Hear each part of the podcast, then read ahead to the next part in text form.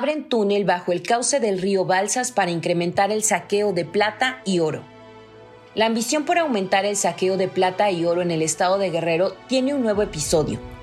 A iniciativa de la minera canadiense Torets Gold, se ha construido un túnel que se encuentra bajo el lecho del río Balsas y que conecta diversos yacimientos subterráneos.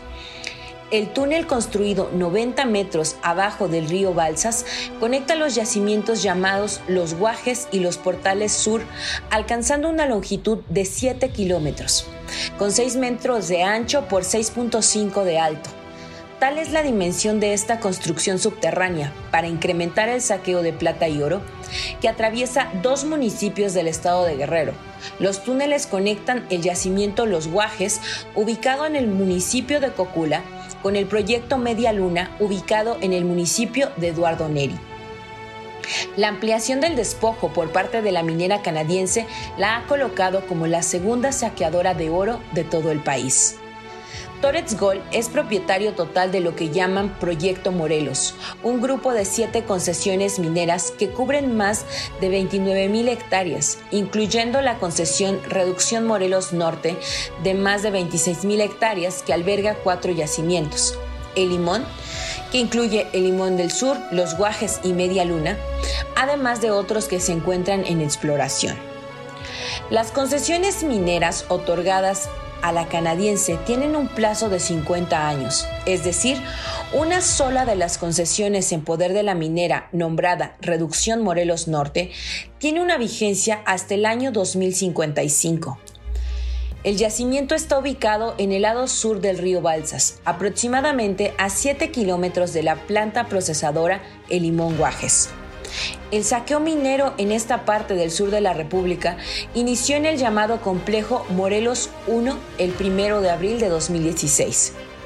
El proyecto minero llamado Morelos es propiedad total de Torets Gold, a través del nombre que usa en México, Minera Media Luna.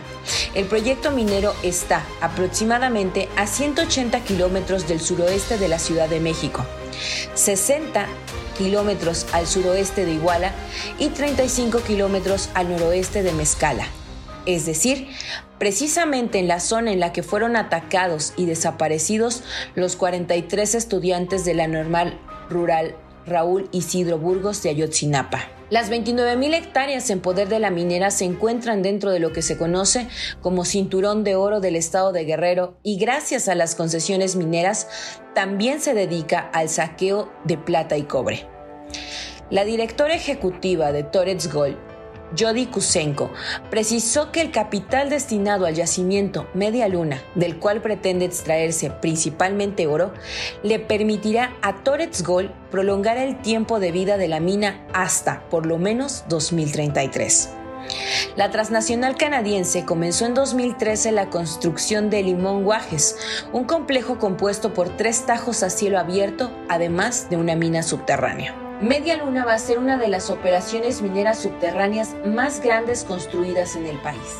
Es importante mencionar que para nuestro presupuesto de exploración en este año estamos hablando de 40 millones de dólares y continúa nuestro plan de seguir invirtiendo en perforación.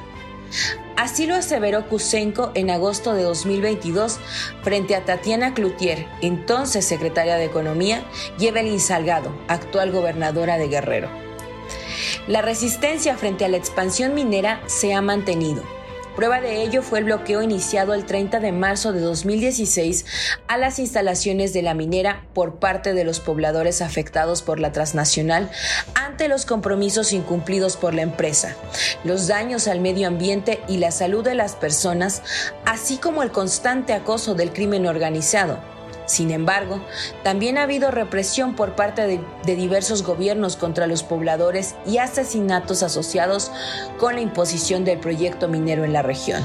Torres Gold tiene la meta de saquear 450 mil onzas de oro extraídos de todo el complejo Morelos hasta 2027 cuando opere a plena capacidad su planta de procesamiento con capacidad de triturar 13 mil toneladas de cerro por día, un claro ejemplo de que los intereses que saquean y despojan a las comunidades de sus territorios siguen operando en total impunidad durante la actual administración federal. Para acceder a más contenido como este, no olviden suscribirse a Cabina Clandestina Producciones.